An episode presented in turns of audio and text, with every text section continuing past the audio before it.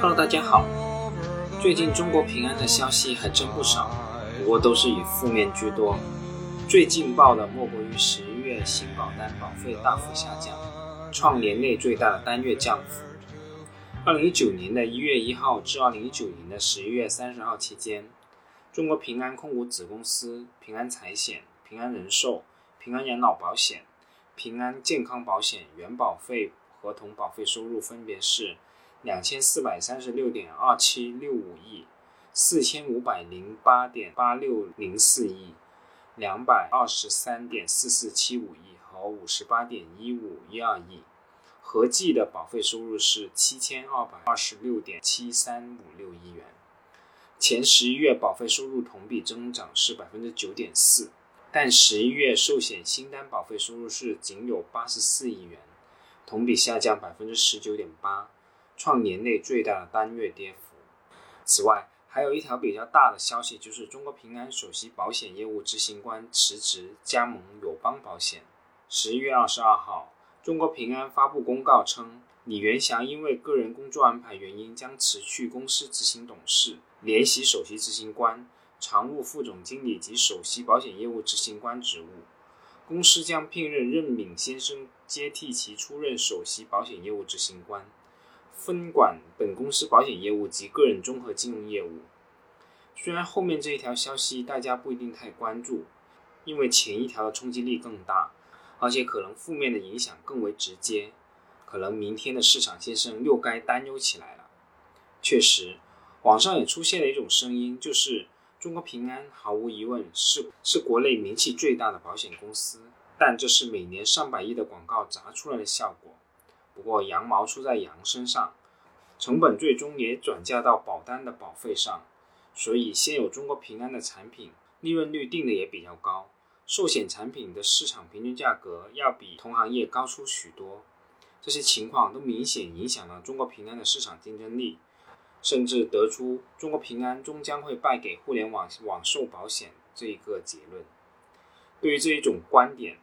我自己本人也是有所体会的。平安的保单确实在相同的条件下价格更贵，这是毋庸置疑的。这也是网络上很多人质疑平安竞争力最直接的一个证据。把两个保单价格一列，对的，中国平安是不行了。对于这种直线的思维方式，我个人是不太认同的。试想，在哪个行业里，龙头企业的相关产品的价格不是定的比别家高的？如果一点点的价格定价权都没有，那还称得上是行业龙头企业吗？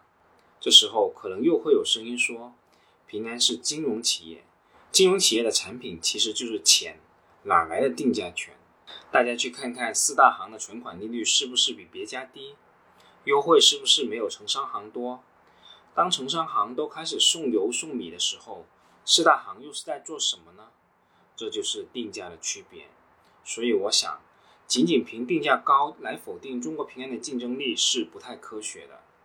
说到这里，我就想起我刚刚看完的一本书，就是杨天南老师翻译的一本新书《巴菲特的第一桶金》。里面提到了国民赔偿保险公司的这个案例，在六十年代的后期，保险业是一个相当赚钱的行。一九六七年，国民赔偿保险公司收取了一千六百八十万元的保险费，从中获得了一百六十万元的税后利润。到了一九六八年，保险费收入增至两千万美元，税后利润达到二百二十万美元。巴菲特早期经营保险业的成功，促使他大胆地在这个行业里组建了五家保险公司。但事实却正好相反，保险的费率不但没有增长，反而在下降了。在商品经营中，低价格是获取市场份额的一种竞争策略。巴菲特注意到，有些公司宁愿以低于经营成本的价格出售保险单，也不愿意冒失去市场份额的风险。显然，他们在赌保险费率会上涨，从而能重新获得利润，以丰补欠，抵消先前的损失。巴菲特的常识阻止了他采用无利可图的方式发展伯克希尔哈撒韦公司的保险业。由于不愿在价格上进行竞争，巴菲特试图通过另外两种方式来表现伯克希尔哈撒韦公司的保险业务的经营特色。首先是通过伯克希尔哈撒韦保险公司的经济实力，在财产保险中，在财产保险中，伯克希尔哈撒韦的保险公司的净资产仅次于国民农业公司，而且伯克希尔哈撒韦公司投资组合的总价值与保费总额的比值是同行业平均水平的三倍。第二个不同之处在于，巴菲特并不看重伯克希尔哈撒韦保险公司的业务总量。对于巴菲特来说，他可能在某年签发五倍于前一年，或者或者只是前一年五分之一的保单业务。他当然希望获得大量的保险业务，但前提是价格要合理。如果价格过低，他宁愿发行少量的保单。巴菲特的这种保险业务经营哲学是从国民赔偿公司创始人杰克·领沃特那里学来的。伯克希尔哈撒韦公司保险业务一直没有偏离这一原则。保险行业的价格竞争是不可避免的，在中国也不例外。事实上，保险费率一直呈现整体不断下滑的一个状况，甚至还比不上一些周期行业的产品还有涨有跌。实质上，保险产品的价格一直没有涨过。面对产品价格下降的趋势和非理性的价格竞争，巴菲特采取的策略是价格需要合理，否则宁愿少签单的策略。对于这种思路，我是比较认同的。保险不同于一般商品，所负的是长期性的一个责任。如果在精算时不足够的谨慎，就会产生大量的利差损，成为公司后续经营的沉重负担。这些案例大家可以出门左转听一下我之前所说的台湾保险行业性崩盘的一个案例。好了，我们还是回到平安这次单月保费的下跌。我的观点是，对于任何一个行业、任何一个企业，用某一个月的业绩去衡量未来的业绩好坏，都是极度愚蠢的。去年三季度的茅台下跌，而今年平安三季度的增速骤降，距今也不过刚刚一年而已。不过市场最神奇的地方在于，大多数人的记忆力永远只有三秒。保险公司单月的业绩，尤其是保费这一指标，受到营销策略的影响是非常的大的。平安一月份的保费同比负增长也接近百分之二十，但是新业务价值仍然是正增长的。保险公司当年业绩受到各种因素的影响也比较多，比如股票市场的波动、利率的变动、自身策略的变化、管理层变化等等。但是长期来看，实际上只取决于两个因素：管理水平和大的经济环境。只要经济环境持续增长，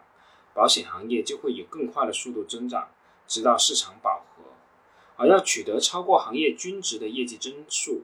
那么最终起决定性作用的，实际上只有企业的管理水平一个因素。平安的管理水平如何？我想大家心里应该是有杆秤的。在关注十一月的保费断崖式下跌之前，我建议大家回头看一看去年四季度的一个业绩情况。去年十一月。中国平安的保费同比增长是达到百分之二十，十二月的保费的增长甚至接近百分之四十。如果早几年，这样的业绩或许算不上太惊艳，但是大家要注意到，这是在整体大环境不太好的情况下，行业整体大幅度负增长的情况下取得的。这样的高增长，会给今年留下了超高的基数，恐怕没有那么容易消化掉的。所以。即使十二月的保费出现更大幅度的下跌，大家也没有必要惊讶，因为这真的是很正常的。此外，还有一点很重要的，对比保险公司的业务，一定要横向对比其他公司。二零一九年全年累计的寿险收入的增长率里面，截止十一月末，中国平安达到百分之八点八的一个增速，增速是排全行业第二的。而新华保险十一月销售突然放量暴增。使得整体的增长率达到百分之十二点一二，但是这不排除背后是依靠一些低质量的保单进行冲量后的结果。除了平安以外，中国太保和中国人寿的寿险业务增长同样是不太好的。太保全年的累计增速仅有百分之五点六，中国人寿全年累计增速仅有百分之五点五六。所以，虽然中国平安十一月单月的情况看上去是很一般。看上去是企业经营出现了问题，但实际上还是在经济下行压力下，保险全行业出现了一些瓶颈。所以我并不认为中国平安的基本面出现了什么明显的变化，这个顶多就是一朵小浪花，对于中国平安这艘巨轮来说，应该是不值一提的。最后，我还是来说说目前我对中国平安的一个估值吧。由于是金融企业，我直接以股利现金流作为估值的基础，以二零一九年末预测的每股净资产乘以历年平均的净资产收益率，预估的二零二零年净资产收益率。得出预估的二零二零年的每股收益，按百分之三十的预计分红率得出二零二零年我们每股将会获得二点四亿元左右的股利收入，而二零二一年与二零二二年的计算方法基本上与上面是一致的。到了二零二二年年末，我以预估的平安每股净资产乘以一点五倍的市净率，把中国平安卖出，在上面这些假设下，中国平安目前的估值是八十四点二元。基本上是与目前的市价相当的。当然了，这个只是我拍一下脑袋想出来的一个计算过程，肯定是极不精确的。但我只是想告诉大家，中国平安目前其实并不存在大幅度的一个低估。好了，我今天就说这么多。我今天说的可能比较屁股决定脑袋，请大家谨慎参考。今天就到这里，我们下次再见吧。